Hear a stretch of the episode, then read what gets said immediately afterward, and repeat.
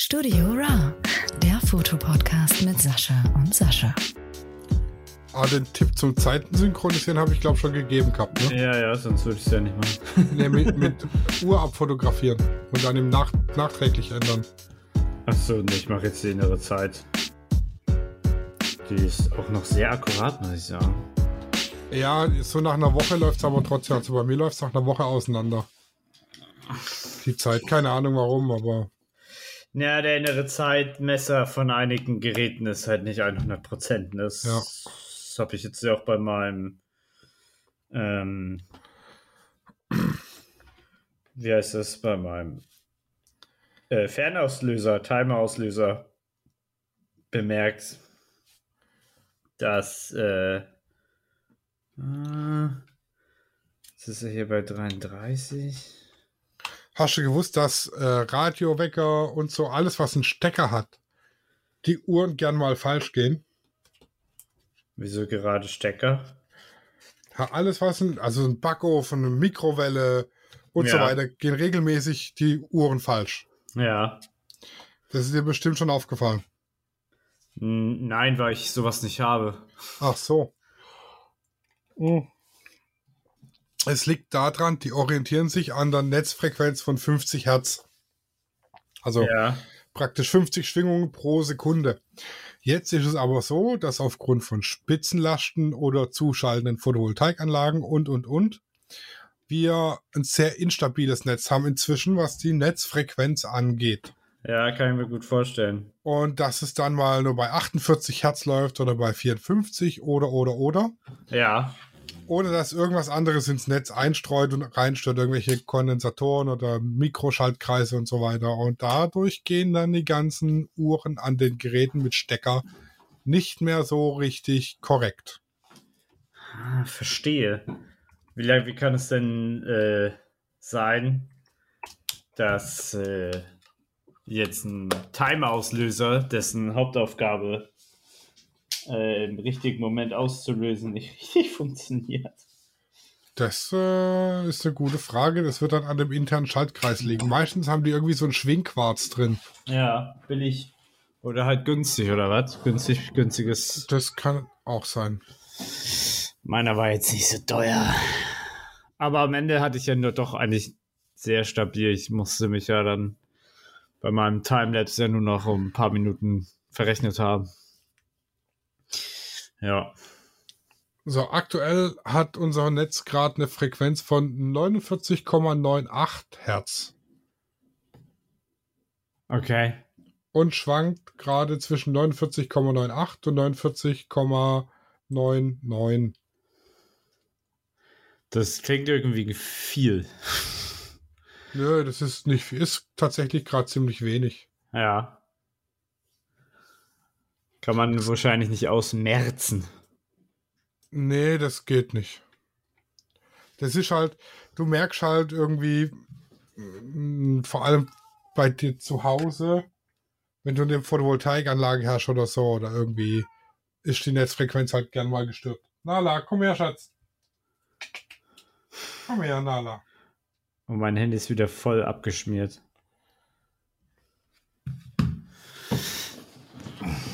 Ja, die, die Sache ist halt die, wenn die Netzfrequenz zu instabil wird, schalten sich die äh, Kraftwerke ab.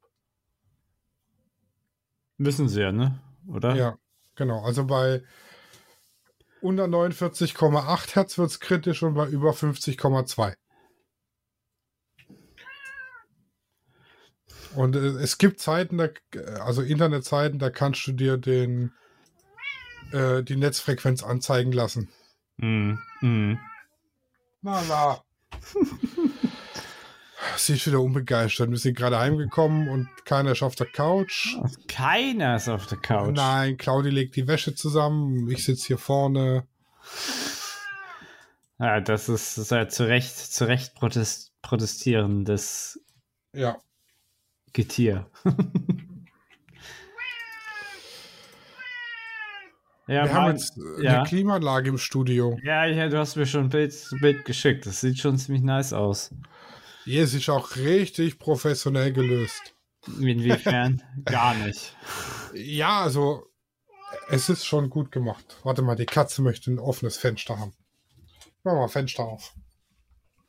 Guck mal, da, da kannst du hier rausgucken, Fenster. Oh. Jetzt weiß ich, warum mein Handy ausgegangen ist. Es hat nur noch ein Prozent.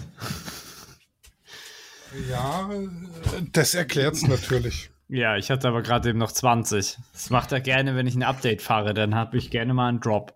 Ah, super. Warum auch immer. Ähm, ja, wir haben ja so ein mobiles Klimagerät und die brauchen ja, die haben ja einen Abluftschlauch, ne, weil irgendwo muss ja die Wärme hin. Mhm. Energieerhaltungsgesetz und so weiter, ne, wenn ich irgendwo Wärme wegnehme, muss ich sie irgendwo wieder abgeben, weil die geht ja nicht einfach weg, die wird ja nur umverlagert. Ja, ja. So, ich habe jetzt aber kein Fenster, das ich kippen kann und den Schlauch zum Fenster raushängen. Und ein Loch in die Wand kann ich mir ja auch nicht machen. Doch, das geht einfach. Ja, schon, aber ist ja. Und jetzt habe ich über meinen Schaufenstern so Lüftungsschlitze, die ich auf und zu machen kann. Ja. Jetzt habe ich einfach so einen flachen Abluftkanal gekauft, 20 Zentimeter breit, 1 Meter lang und 6 Zentimeter hoch. Hab hinten Löcher reingeschnitten, viereckige, und habe die einfach auf die Abluftschlitze draufgeklebt und mit Silikon abgedichtet. Ja. Und bin dann von da mit einem Flachkanal an der Wand runtergefahren auf den Boden und da kann ich jetzt den runden Schlauch von meinem Klimagerät anstecken Ja. Und dann bläst er das oben über dem Fenster zu den Lüftungsschlitzen raus. Das ist doch wunderbar. Also Und es ja- ist viel, viel Silikon und viel Gaffertape, weiß es dran, aber es funktioniert und sieht gut Ah. aus. okay, okay. Und jetzt ist es wieder kalt bei euch. Warte, das kann ich prüfen. Ich prüfe das. Und du prüfst das? Also um 18.45 Uhr habe ich die Anlage eingeschalten. Äh, da hat man 27 Grad. Vorne das- im Laden. Alter, das ist aber richtig warm. Ja, bei 20 Grad Außentemperatur. Jetzt Oh, lass aber krass. 30 Grad haben. Oh Gott, ja. ja. Deshalb habe ich das Ding ja, also ich bin ja kein Fan von Klimaanlagen wegen Ja. Umwelt und so, aber Äh. es ist scheiße, wenn die Leute mit schweißbedeckter Stirn im Studio sitzen und du Passbilder machen sollst und alles glänzt wie Affenarsch. Mhm. Mhm. Das ist schwierig, ja. Ist bei euch ja auch ein bisschen wärmer als bei uns zum Teil, ne? Oh, wir haben es auf 25 Grad geschafft Oha. in Ähm, zwei Stunden. zwei Grad ist schon viel. Ja, schon. Gut, es ist auch ein, nur ein 900 Watt Klimagerät, das eigentlich Oh total Gott. unterdimensioniert ist für den großen Raum. Ja, ja, klar. Aber das gab es beim Discounter für 190 Euro. Mm. Und die großen sind halt teurer. Ja, klar. Oha, oha, oha. Ja, warte mal, ich könnte es ja mal ausschalten. Muss jetzt ja nicht mehr laufen, wenn keiner da ist. Ist sogar mit App über Internet bedienbar. Ja, ich wollte gerade sagen, sonst hättest du ja nicht an- oder ausmachen können, ne? Ja, ne? Off. Auf. Kann man dann Zeitplan programmieren, dass es zwei Stunden vor Studioöffnung angeht. Ach, ja. Und dann komme ich da in ein halbwegs angenehm temperiertes Studio. so, und jetzt, der, der Herr Burger ist ja schlau, ne? Das bläst ja die Luft nur in eine Richtung. Und steht ja mehr oder weniger mitten im Raum. Ja. Jetzt habe ich ans andere Ende vom Raum, in das die kalte Luft geblasen wird, einen Ventilator gestellt, der die Luft wieder in die andere Richtung bläst, dass es gescheit verteilt wird. Ja. Das Ich ist. bin, ich bin schon klug. Ja. Du bist, du bist echt Intelligenz. Manchmal, manchmal ja. Aber was wollte man jetzt heute eigentlich machen, außer über Klimaanlagen sprechen? M. M wie, M wie Mittelformat wollten wir reden. Ja. Irgendwo habe ich mir da meine Informationen dazu gespeichert. Ich kann ja anfangen mit zum Beispiel dem Modi-Rad, das wir alle kennen. Ja, dann beginne er mit dem Modirad. Was ist ein Modirad? Ich kenne nur ein Motorrad. Mot Motorrad. Ja, das Modi-Rad, das fährt jetzt nicht unbedingt. Aber wir können damit äh, zwischen unseren ganz verschiedenen Modi wechseln von unserer Kamera. Zum Beispiel auf AV, TV, M, der P wie Professional-Modus. Aber was ist TV? TV Äh, ist doch ein Fernsehgerät. Na, TV ist ja äh, Time Value. Ste TV Mhm. steht ja für Time Value. Und da, das ist auf Deutsch ähm, Zeitpriorität.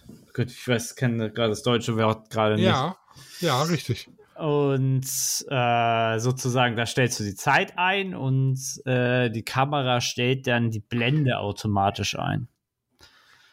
Ah. Ja, und AV ist genau das Umgekehrte. Stell dir auch die ISO automatisch ein. Das muss ich extra sagen. Mhm. ISO Das kann man ja begrenzen, beziehungsweise, also bei modernen Kameras kann man sagen, in welcher ISO die Kamera sich bewegt. Aber das musst du ja extra sagen. Aber tendenziell würde ich da immer eine feste ISO einstellen. Oder sie sehr stark begrenzen, sag ich mal so. Genau. Aber das ist Moody-Rad. Es kann sein, dass es irgendwann mal verschwindet. Bei den neumodischen Kameras hast du erst so einen Knopf und dann irgendwann Mhm. was swipest du da durch. Keine Ahnung, wie bei der äh, Canon R. Aber tendenziell ähm, hast du äh, das Modi-Rad sozusagen so, dass du zwischen einen verschiedenen Modis ähm, bei deiner Kamera durch switchen kannst. Bei manchen ist, das, ist da auch der Kameramodus drin. Genau. Ah, okay. Wieder was gelernt. Again what learned. Again what learned. Richtig. Ja, du kannst mir bestimmt auch sagen, was eine Mattscheibe ist. Ich hab, ne. Ich hab, nee, ich kenne Mattscheibe, kenne ich als Begriff für ein TV-Gerät von früher. Ja, bei den äh, Spiegelreflexkameras, egal ob digital oder analog, hast du eine Mattscheibe, auf die dein Bild projiziert wird. Du guckst durch den Sucher über den Spiegel auf eine Mattscheibe, auf die von der Mhm. anderen Seite über den Spiegel das Bild projiziert wird. Ja. Darauf siehst du unter anderem deine Linien und so. Bei ah. manchen hast du ja in der Mitte so einen runden Kreis mit, einer Strich, mit einem Strich drin zum Beispiel Mhm, oder mhm, so Gitternetz. Mhm. Das ist die Mattscheibe. ah. Und jetzt ein Fun Fact: Bei der 60D kann man die Mattscheibe tauschen. Ne. Doch. Es gibt für die EOS 60D gibt's verschiedene Mattscheiben. Es gibt eine, mit der sich äh, die auf manuellen Fokus optimiert ist, auf der es praktisch schärfer dargestellt wird. Ja, ja. Und die kannst du, wenn du das Objektiv abmachst und den Spiegel wegklappst, mit einem speziellen Mattscheiben-Entfernungstool rausnehmen und die neue einsetzen. Gibt's drei verschiedene Mattscheiben. Ach, verrückt. Ich weiß jetzt noch nicht, ob das bei der EOS 5D Mark III auch geht. 5D 3. Ja, auch da kann man die Mattscheibe tauschen. Aber so ganz einfach oder muss man das halbe Ding jetzt Nee, komplett das ist ganz einfach. Das sind zwei, Ah. Zwei Handgriffe. Krass? Klingt Also ganz gibt- cool. Es gibt die Standard-Mattscheibe und dann gibt es Mhm. eine, also die unterscheiden sich ein bisschen im Material, sage ich mal. Ähm, und äh, haben dann eben andere Eigenschaften. Mm. Ah, ich sehe es gerade. Ja, ja, ja. Mm.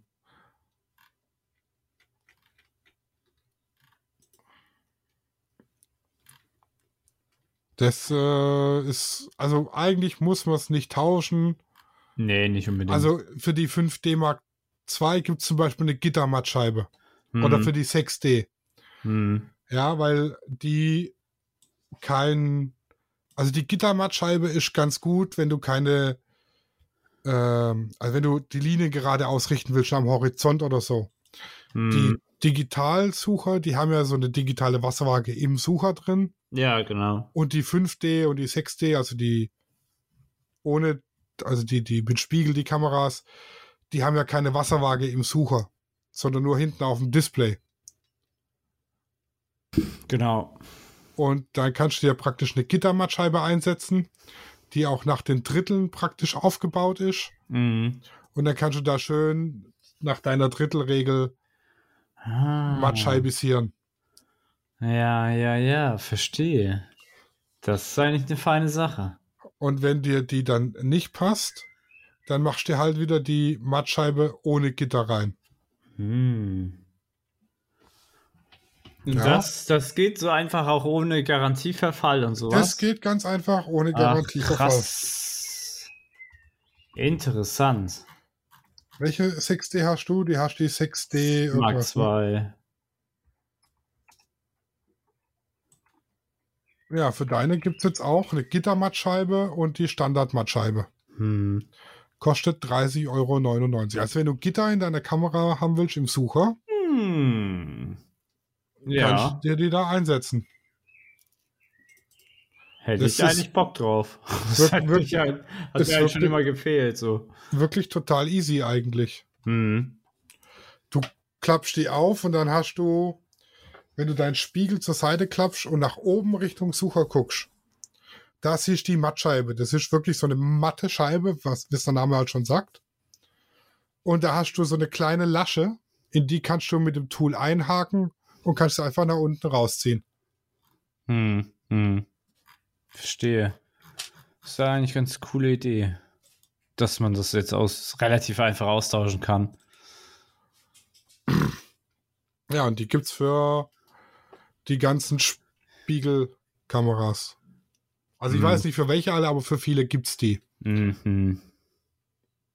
Also ist praktisch, wenn du keine Spiegellose hast, ein elementar wichtiges Bauteil, weil ohne die Mattscheibe siehst du einfach nur komische Sachen. Das ist praktisch, ich glaube, das ist der Teil, wo das Bild von Kopf stehen wieder auf richtig rum ja, ich glaube auch, ja. Äh, projiziert wird. So eine Art Prisma, ne? Ja, genau. Interessant. Okay, jetzt habe ich auch was gelernt. Ja, aber jetzt habe ich hier einen ganz komischen Begriff gesehen, Modefotograf. Ih, was ist das denn? In, in welchem Mode macht der, stellt er dann Mode nach dem, mit dem Modirad ein oder was macht der Modefotograf? Der Model, äh, der Modefotograf ähm, stellt ja primär die aktuellste oder auch ältere Mode zur Schau. Mhm. Eh, wie auch immer. Also entweder mit Model oder mit äh, Puppen oder einfach mit einer weißen Wand. Ähm, äh, das ist ja sozusagen ein, ein Genre und Beruf, Berufszweig. Und ich glaube, man kann da auch in allen möglichen Sparten eigentlich Geld verdienen. Also ob es jetzt für kleinere Firmen ist oder ob du jetzt hier für Jean-Paul, wie sie alle heißen, äh, Mode äh, fotografierst, also diese Mode, die sonst niemand trägt. Ähm, ich glaube, das kann man auch nochmal in die beiden unterscheiden, sag ich mal, die normalsterblichen Modefotografen und die, die, ähm, ich sag jetzt mal auch so, so etwas übertriebene Bilder aller Germany's Next Topmodel machen, Mhm. wo, wo du dich fragst, ist das jetzt so nötig? Oder nicht? Ja. Oder hast du da noch irgendwas zu erzählen? Es ist ja auch fast wieder selbsterklärend. Ja, der fotografiert Mode. Genau. Also da ist halt auch nicht das Model das, das der Mittelpunkt, sondern Die Mode. Hm, Die Mode und das ist wahrscheinlich mit einer der größten äh, Fotografie-Zweige überhaupt. Kann ich mir gut vorstellen. Mm, Ich würde sagen, dass die Hochzeitsfotografie fast größer ist. Ah, also auf Shein, Shein hat, äh, ich will da dafür auf keinen Fall Werbung machen, aber die haben jeden Tag 50.000 neue Produkte, davon muss ein Foto gemacht werden. Das macht ja auch ein Modefotograf und das ist nur eine Firma. Weißt du? Ja, das stimmt. Es ist schon ganz schön groß, sagen wir es mal so. Ja. Das, äh, ja, ist es groß. Auf jeden Fall. Und dann habe ich tatsächlich ein, ein Begriff hingeschrieben, den kannst du aber besser erklären als ich, ne? Ich jetzt. Ja, Minolta. Mino Minolta ist ein Kamerahersteller. Ja, wann wurden die gegründet? Als hätte ich mich damit befasst. Nein. Ich sehe die Begriffe zum ersten Mal, die da drin stehen heute. Zum Großteil. Ich habe mich nämlich wieder wahnsinnig gut vorbereitet. Mm, äh, ja, Minolta gibt es ja auch schon länger. Ich weiß gar nicht, sind, ist auch deutsch, oder? Ich weiß es gar nicht mehr. War das ein deutscher Konzern? Ist auch schon älter, also 1928, wenn ich das so richtig in Erinnerung habe. Alexa, was ist Minolta? ist eine Antwort, die ich von casesonline.com übersetzt habe. Menorca ist eine Insel in Spanien im Mittelmeer. Minolta hat versagt. Also Min Minolta war einer der ältesten Kamerahersteller Japans. Ah, doch, Japans. Aber hier, ich bin, aber die Firma existiert von 1928. Hey, das Bis hatte ich 2006. Das hatte ich richtig. Unfassbar. Ja, ist super alt. Wurz, existieren die noch so indirekt? Nee, ich glaube, ja, es gibt Konica Minolta, die machen Drucker und so. Mhm. Aber so richtige neue Kameras gibt es nicht mehr, ne? Mm, Nee, ich glaube nicht. Mhm. Ich Aber, glaube aber nicht. allgemein machen die halt auch wieder Optiken für Leica und Hasselblatt. Ja, Also die verdienen sich jetzt nicht nur an Kamera ähm, Gehäusen, sag ich mal, sondern auch wieder drumherum. ja. Wie immer bei Kamerafirmen. Ja, sehr alt. Sollte man gehört haben, Mm. finde ich. Minolta meldet sich mit enttäuschender Kamera zurück.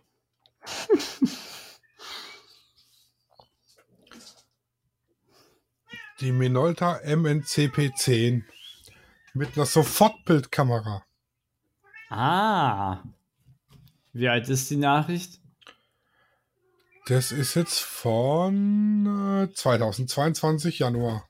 Oha. Für 310 Euro haben sie einen Schaden. Natürlich. Das ist einfach so eine Lochkamera im Prinzip. Aber ist Kunika, ne? Nee, Minolta. Minolta Instapix. Hm. Also 300 Euro für eine Kamera, die nix kann. Die hat nicht mal einen Sucher, der hat nur ein kleines Display hinten drauf Und der hat sogar ein Display, ist ja krass. und integrierten Drucker halt. Ne? Also es ist jetzt nicht hier so Sofortbild mit, wie man es kennt von, von äh, hier, wie heißt sie denn, Instax? Ja. Mit, mit Film und Magazin und Chemie und Entwickeln und so weiter. Sondern das ist einfach ein Drucker mit Kameralinse. Ach. und, glaube ich, so einer Mini-Bildbearbeitungssoftware. Wo du auf dem Display verschiedene Presets drauflegen kannst. Das klingt irgendwie nicht so doll. Und du kannst, du kannst damit Bilder machen wohl. Äh, direkt, die dann ausgedruckt werden. Und du kannst aber, glaube ich, auch über, übers Handy Bilder drucken. Hm. Also kannst du per Bluetooth im Handy verbinden und dann, Die, Bild, die Handybilder ausdrücken. ja. Ja, zum Thema äh, Drucker. Aber es ist echt ein stolzer Preis, ne? Ja, also dafür ist es schon, der Canon Selfie ist günstiger. Und alle anderen Und der druckt an, der druckt auch ein gescheites Format. Hm. Weil der druckt 2,1 mal 3,4 Zoll. Ja, schon wieder was gelernt. Minolta gibt, existiert noch und macht tatsächlich dann einfach mal eine Sofortbildkamera, die nicht so toll ist. Und teuer.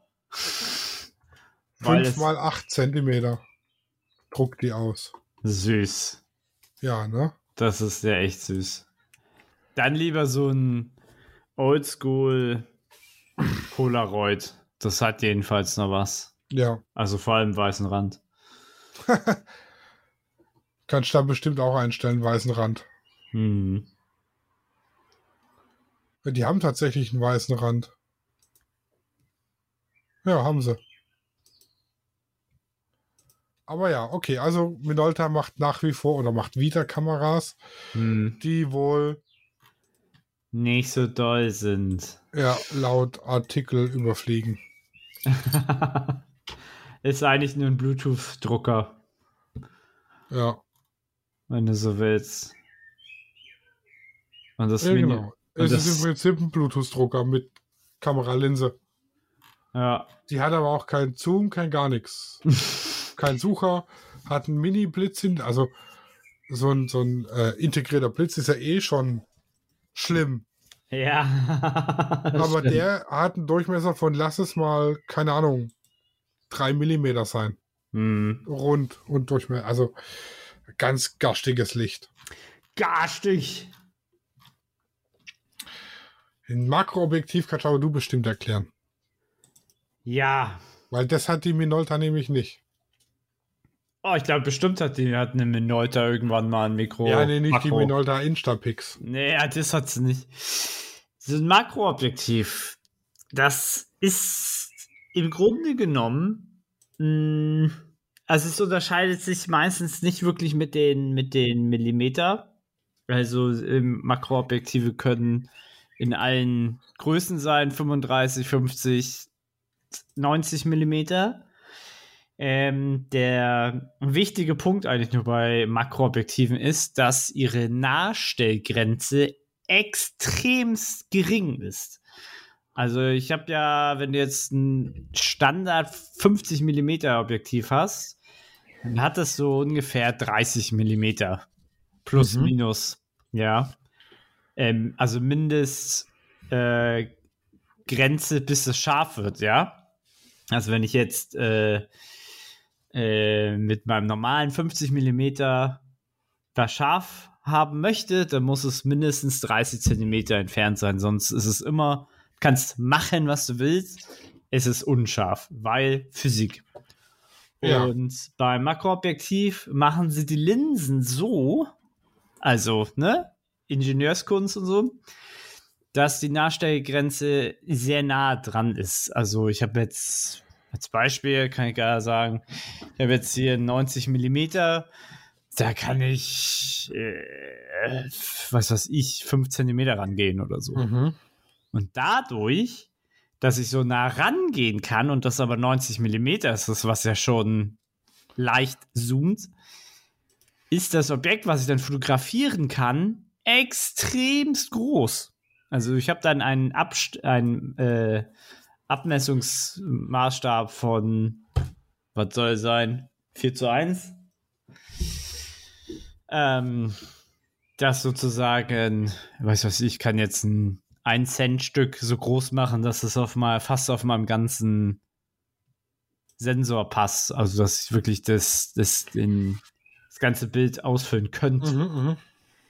Das Problem natürlich bei Makroobjektiven ist, dass du eine sehr, also je näher, je näher du rangehst, dass du eine geringere, ähm, eine sehr geringe Tiefenschärfe hast du. Deswegen gibt es dann Fotostacking oder, Fo ja genau, Fokus-Stacking, bla bla bla. Das hatten wir auch schon mal in der Folge F. Ja.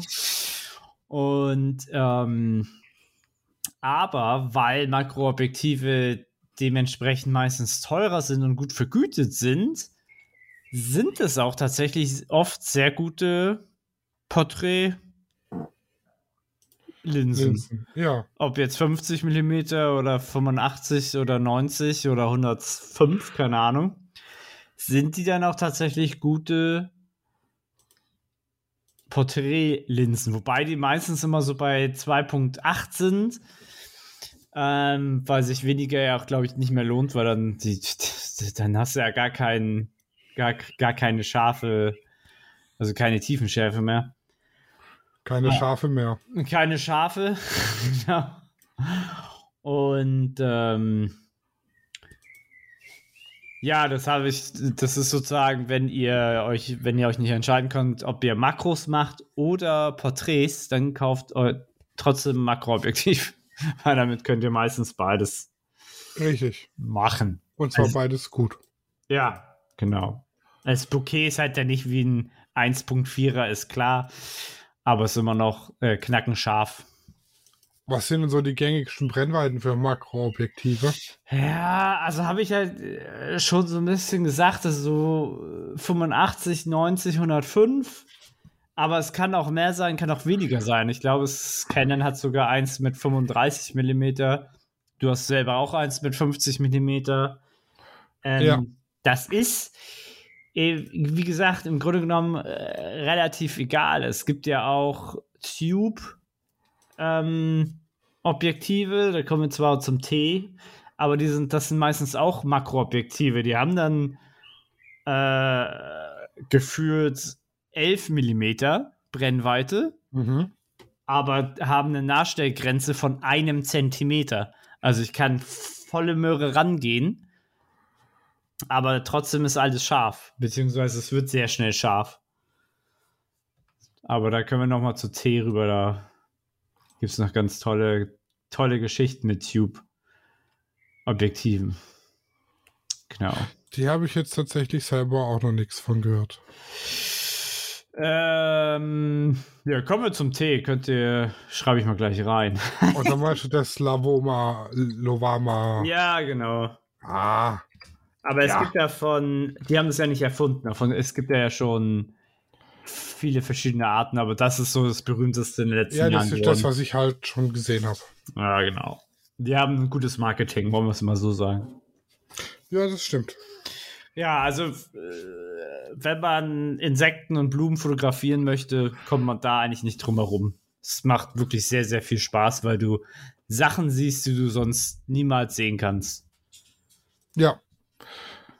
Das ist, äh, also was mich immer beeindruckt, wenn sie von irgendwelchen Insekten Makroaufnahmen mit Focus-Stacking machen. Mhm. Weil da musst du ja mehrere Bilder machen für Mhm. das Focus-Stacking.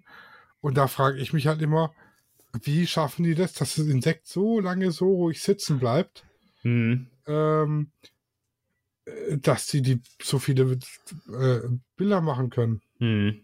Also ich kann mir, kann mir gut vorstellen, dass du die kalte Temperaturen machst, dann werden ja Insekten generell ruhiger. Mhm. Also bei kalten Temperaturen. Oder es ist der Insekt ist halt schon tot. Das kannst du halt natürlich auch haben.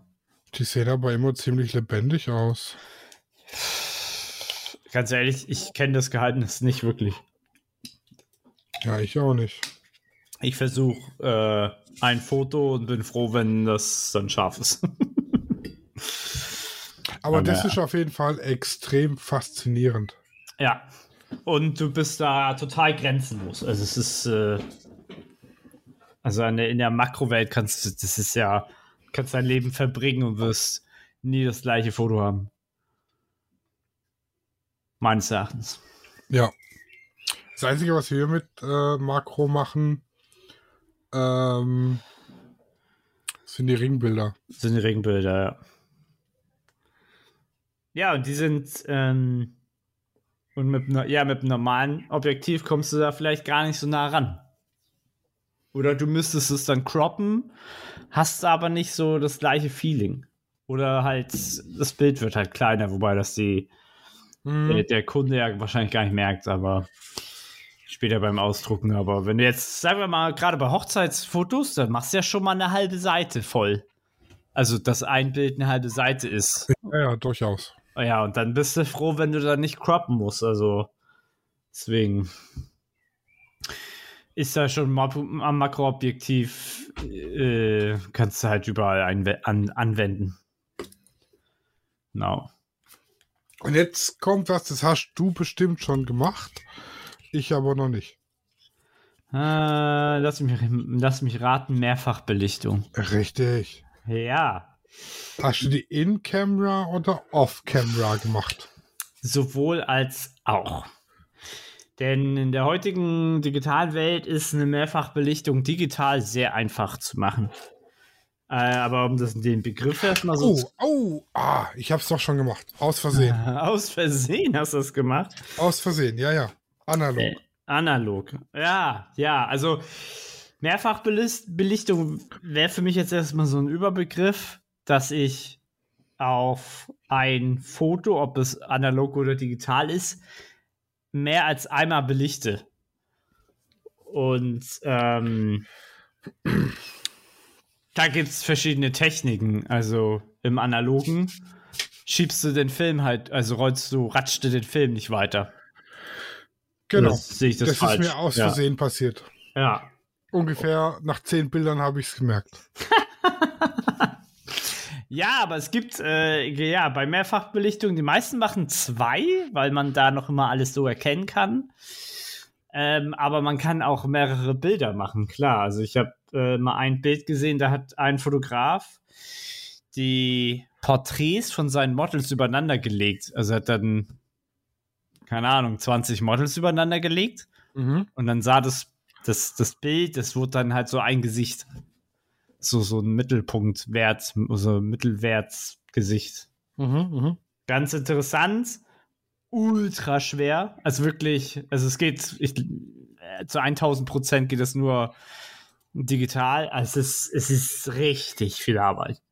Weil gleiche Belichtung, Model muss exakt gleich gucken in die Kamera, bla bla bla. Mhm. Ähm, aber selbst dann ist es noch höllisch, höllisch schwer. Aber da kann man so viel äh, experimentieren. Also ich habe zum Beispiel auch mal eine Mehrfachbelichtung gemacht, aber mit einer Auslösung. Und zwar habe ich ähm, mein Model hingestellt im Studio. Studio war komplett dunkel und habe das mit Blitzern gemacht. Also ich hatte Belichtungszeit 10 Sekunden Mhm. und habe dann von vorne, also relativ frontal geblitzt beim ähm, Auslösen. Aha. Dann bin ich, habe ich den rechten Arm ausgestreckt und geblitzt und habe den linken Arm ausgestreckt und geblitzt und hatte dadurch drei Belichtungen. Also ich hatte dann äh, Gels auf den Blitzern.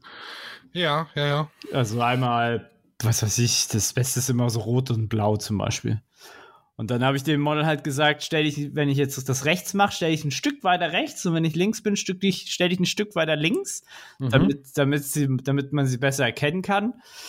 Ja, und im Grunde genommen ist es auch eine Mehrfachbelichtung, nur habe ich, bin, habe ich nur einmal ausgelöst. So. Ja, das war witzig. Tatsächlich war dann das, weil wir gleich ein Ergebnis in der Kamera hatten. Also ich musste es ja so, so gut wie nicht be bearbeiten später. Äh, hat das Model das ja gleich gesehen und das hat ihr richtig viel Spaß gemacht. Weißt du, dann nochmal hier, lass du mal das machen, nochmal die Pose. Ja, ja. Äh, war sehr, sehr witzig. Also, äh, ja, ganz tolle Geschichte. Findet man die auf deinem Instagram? Ja, das ist mit der Nina, also Mhm. und ähm, das ist aber auch schon ein Weilchen her, letztes Jahr oder so. Und äh, mein Handy ist ja gerade aus, deswegen kann ich jetzt nicht gucken, wann das war. Ähm, ja, zeigt mir ein Prozent an. Und ähm, ja, das habe ich dann im Studio gemacht. Völlige Dunkelheit war es, glaube ich, auch zum Teil Winter. Ähm, weil ich dann 10 Sekunden auflassen konnte, ohne Probleme zu haben mit, Mhm, mit, mit Umgebungslicht. Ja, Mehrfachbelichtung ist eine Welt, da kann man sich. Ah. Hast du? Ah, ja, ja. Sieht Das- gut aus. Das ist, das ist eine Welt, wo man sich komplett künstlerisch austoben kann. Mhm. Und ich will einfach mal behaupten, wir haben da noch, noch nicht alles gesehen. Also es ist, ich glaube, da sind unendliche Möglichkeiten, was da alles geht. Ich kann ja aber in der Kamera, kann ich mir auch ein Bild aus der Vergangenheit wählen, also von, keine Ahnung, Ja. vom Getting Ready und kann darauf dann ein Porträt drauf fotografieren, später, drei Stunden später am Tag oder so. Das geht ja wohl. Das, ja, das kommt auf deine Kamera drauf an, würde ich einfach mal sagen. Also die kennen, können das wohl. Ich, ich weiß, dass, ich weiß, dass bei meiner, bei meiner 6D muss ich das vorher einstellen, ob ich jetzt, ob ich jetzt als nächstes eine Mehrfachbelichtung machen möchte und oder nicht. Mhm. Ich glaube aber, du kannst auch, Nachträglich Äh, noch, ne? ja, apropos, einstellen. Sony kann wohl, also Gesichtserkennung hat ja der Canon Autofokus seit neuestem auch. Ja.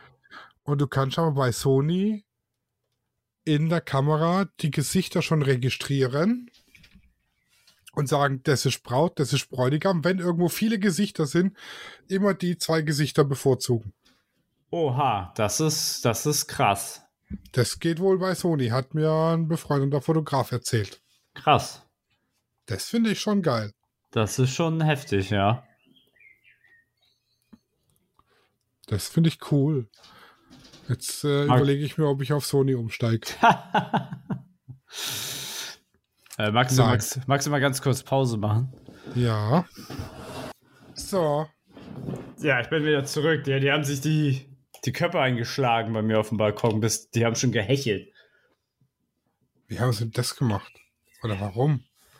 Naja, die zwei, äh, das Pärchen mit dem Küken, was jetzt schon vier Wochen alt ist und nicht mehr aussieht wie ein Küken und Mhm. auch schon flügge geworden ist zum Teil.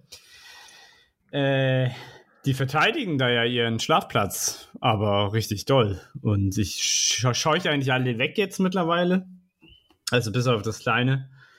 Ähm, und sie würden sich da ja bis, bis zum Tod behacken. Also, Ja. Deswegen, äh, ich werde Samstag werde ich ähm, viel putzen, Pflanze aufstellen und ähm, ein Netz aufstellen, dass ich, sag ich mal, so ein meinen Balkon wieder bekomme, so, ne? Mhm. Und werde aber eine ganz kleine, ähm, wie heißt denn, Alkoven bauen für die. Und dann sollen sie sich da austoben, sodass du da so wie so einen Wandschrank eigentlich hast. So dass sie sich da, äh, dass sie da nachts pennen können. Das ist mir dann egal. So, genau. Weil weiterhin äh, Wasser geben will ich denen eigentlich und dann kommen sie eigentlich automatisch. So, das zu dem Thema, warum es gerade eine Pause gab, die ihr nicht mitbekommen habt. So. Also. Ich habe die Pause genutzt, Ja. um zu Suchmaschinen. Die ja. Sony, Sony kann tatsächlich Gesichter registrieren. Ach, ist ja crazy. Aber ist ja echt gut, ne? Ja, Sony war mit der Technik ja Vorreiter. Die haben da ja mehr entwickelt als alle anderen. Also die haben ja mehr nach, also die haben gesehen, ah, das geht und haben es ja dann verbessert zum Teil. Mhm. Sony kann ja auch, du kannst ja sagen, folge diesem Motiv. Also du kannst ja sagen, guck mal, die Biene, der folgst du jetzt. Und dann hast du so einen Autofokus, der diesem Objekt folgt. Also Ja. wie, so ein, wie so ein Auto, der durchs Bild äh, fährt zum Beispiel oder so. Das kannst du der Sony auch sagen. Das bin ich, da bin ich mir auch ziemlich sicher. Das, das geht bei Canon, bei der R mit Gesichtern. Mhm. Ja, Also ja, das ist ja, das, das ist ja die Gesichtserkennung und die neuen haben ja dann Augen-Autofokus. Ja, genau. Aber mittlerweile auch bei Tieren. Beziehungsweise bei Haustieren, würde ich mal sagen. Haustiere und Vögel. ja. Aber was katzenähnlich aussieht, würde auch, also ein Tiger erfasst die auch. Aber die, die Gesichtserkennung, Registrierung finde ich jetzt schon geil. Ja, das ist natürlich das schon, das kann ein sehr guter Vorteil sein. Das Weil gerade wenn jetzt hier irgendwie Party ist oder so, dann hast du halt immer irgendwelche random Gesichter erkannt, die du eigentlich gar nicht willst. Äh, das ist schon gut, wenn du die wichtigen Gesichter registrieren kannst. Mhm. Das ist nicht verkehrt. Muss halt einmal dir kurz die Zeit nehmen und das Gesicht einstellen, aber ich weiß nicht, wie lange das dauert. So lange kann das aber nicht dauern, denke ich mal. Mhm. Aber wa was ist denn Metering, um jetzt von Gesichtserkennung wieder wegzukommen? Ähm, Metering. Ein Ring mit einem Meter Durchmesser. Richtig, fertig. Nächster Begriff. äh, Metering ist das englische Wort eigentlich für Messung. Wenn ich da jetzt nicht komplett ähm, dazw- da falsch liege. Es ist in der Fotografie, ist es, hast du verschiedene Meterings. Also du kannst ja sagen, ob du äh, die Mitte oder den Punkt, exakt den Punkt in deiner Mitte, ob der fürs Metering benutzt werden möchte, etc. Mhm. Also, oder auch hier, wir haben ja auch hier auch mittelbetonte Messungen oder Matrixmessungen. Das ist ja ein, sind, haben wir hier auch ähnliche Begriffe noch unter M. Auch Messfelder gehört auch dazu, aber Metering ist im Grunde genommen, er misst, wie hell am Ende das Bild sein soll oder wird. Alles praktisch die Belichtungsmessung. Genau, das ist halt eigentlich nur der englische Begriff. Ah. Und die Funkt und das Metering funktioniert halt je nachdem, was du der Kamera sagst, halt immer anders. Ne? Also Thema, welche Messfelder werden jetzt benutzt fürs Metering? Mhm. Außer du machst manuell, dann macht die Kamera nur das, was du sagst, so. Dann fällt das eigentlich weg. Äh, wobei das Metering dir dann trotzdem, also wenn du halb durchdrückst, würde die Kamera dir aber immer noch sagen, ob du ähm, über oder unter belichtet, Belichtet bist. bist, okay. Genau, das ist eigentlich das Metering. Das, was du eigentlich auch mit dem Belichtungsmesser, heißt das so? Ja. Äh, bei analogen Fotografie. Ja, Belichtungsmesser. Das ist das, was du mit dem Belichtungsmesser auch machst, das Metering. Nur der macht ja nur, du. Der macht ja dann nur allgemein die Einstellung, sag ich mal. Oder du musst ihm ja ein bisschen auch was geben, so. Ähm, ja, da gibt es zum Beispiel, ich glaube, die, die wichtigsten Sachen sind Spot-Messungen, ähm, mittelbetonte oder halt Messfelder allgemein. Ich glaube, das sind so die drei, die sich durch alle Firmen durchziehen. Du hast ja, du hast ja, äh, wenn du jetzt Ge Gegenlichtaufnahme hast, dann, Mhm. nimmst, dann nimmst du ja die Spot-Messung, weil du willst jetzt wirklich da, wo du jetzt rauf guckst, das willst du richtig belichtet haben. Äh, wenn du sagst, ich möchte immer nur den Durchschnitt haben, dann machst du zum Beispiel eine Matrix-Messung oder eine mittelbetonte Messung. Und wenn du halt ähm, in anderen Situationen gibt es dann noch andere, aber ich finde eigentlich, dass die, die mittelbetonte oder Matrix eigentlich am besten am meisten reicht. Ja. Die, die, die anderen ja, benutze ich echt selten, muss ich Also ganz sagen. selten, je nach Lichtsituation Ja. nehme ich auch Spotmessungen, aber ich Ja, ja, selten. genau. Ja, genau. Also ich bin, äh, benutze eher mittelbetont. Ich glaube, das heißt bei anderen Matrix. Ich bin mir aber jetzt nicht 100% sicher. Ähm, oder als Spot, aber pff. Spot ist gut bei Vögel zum Beispiel. Mhm. Manchmal. Genau. Und wo wir gerade bei Metering sind. Warte mal. Messwertspeicherung. Das, Ja, ähm, damit meinst du eigentlich diesen AF-Log? Genau. Hieß, hieß der so, ja, ne? genau. Da kann ich mir, wenn ich jetzt äh, irgendeinen Belichtungsmesswert gemessen habe mit der Kamera, drücke ich den, äh, den Knopf und dann speichert er sich die Einstellungen Blende, Belichtungszeit ISO und macht damit das nächste Bild auch noch. Das ist die Messwertspeicherung. Oder AE-Speicherung oder AE-Log oder wie auch immer das heißen mag bei den verschiedenen Kameras und Herstellern. Genau. Ja, genau. AE-Speicherung, FE-Speicherung heißt es bei Canon. Weil wenn du zum Beispiel fokussierst und neu ähm, äh, neu positionierst, also wenn du jetzt zum Beispiel den Fokus hältst, also fokussierst und dann repositionierst, dann ist aber deine Messung auch anders. Deswegen Richtig. muss man den auch manchmal mitziehen. Richtig.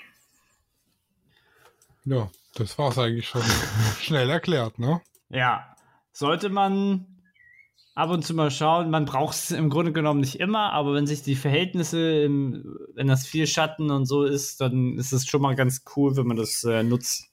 Also ich nehme das ziemlich gern beim Einzug in die Kirche, wenn die Braut reinläuft Mhm. und ich fokussiere auf die Braut. Dann ist hinter der Braut immer die Türe offen Mhm. Und die Messung tut mir das Bild absolut unterbelichten, weil einfach das helle Licht mittags um 12 durch die offene Kirchentüre Mhm. viel, viel, viel zu hell ist. Mhm. Das heißt, ich fokussiere erstmal irgendwo in Raum und speichere mir dann den Messwert, Mhm. den die Kamera sich da errechnet und fokussiere dann auf die Braut und fotografiere. Mhm. Dann habe ich äh, Kirche und Braut gut belichtet. Gut, das hinter der Türe ist natürlich viel zu hell, ja, aber äh, das ist auch der unwichtigste Teil am Bild. Ja, da ist dann der Unterschied zwischen Film und Video. Also bei Kino und Video würde man jetzt immer auf den hellsten Punkt ähm, tatsächlich kalibrieren. Ja, was dir aber auch nichts bringt, wenn du dann die Braut nicht erkennst. Ja, das ist natürlich jetzt ein schlechtes Beispiel, aber jetzt so allgemein bei Szenen, äh, wer auch immer jetzt zuhört, das könnt ihr echt mal bei Film, Film und Fernsehen, das zieht sich fast durch fast alle, sind die Szenen manchmal so dunkel, aber es stört eigentlich einen nicht. Aber es ist immer so gemacht, dass der hellste Punkt immer zu erkennen ist. Also es ist nie ein Punkt ausge. Ähm, Ja, du, aber bei, bei Film und Fernsehen hast du halt die, die Möglichkeit, dass du dir dein Licht einfach so einstellen kannst, wie Ja, du es ja. gerne möchtest, mit irgendwelchen Ja. Scheinwerfern und, und so weiter. definitiv. Es geht jetzt halt bei der Hochzeit, das war jetzt halt ein Beispiel aus der Praxis, ne? Ja, ja, ja. da, da das, funktioniert es nicht. und es ist auch Fotografie, ist noch ein anderer Schnack. Und da muss ich dann halt äh, überlegen, was ist mir jetzt wichtiger, dass ich das draußen vor der Kirchentüre optimal belichtet habe und alles andere nicht gesehen Nicht. wird. Ja, Oder lieber Braut und reinlaufender Braut optimal belichtet und das draußen Ja. ist scheißegal. nee, nee, die ist schon wichtiger, die Braut. Ja.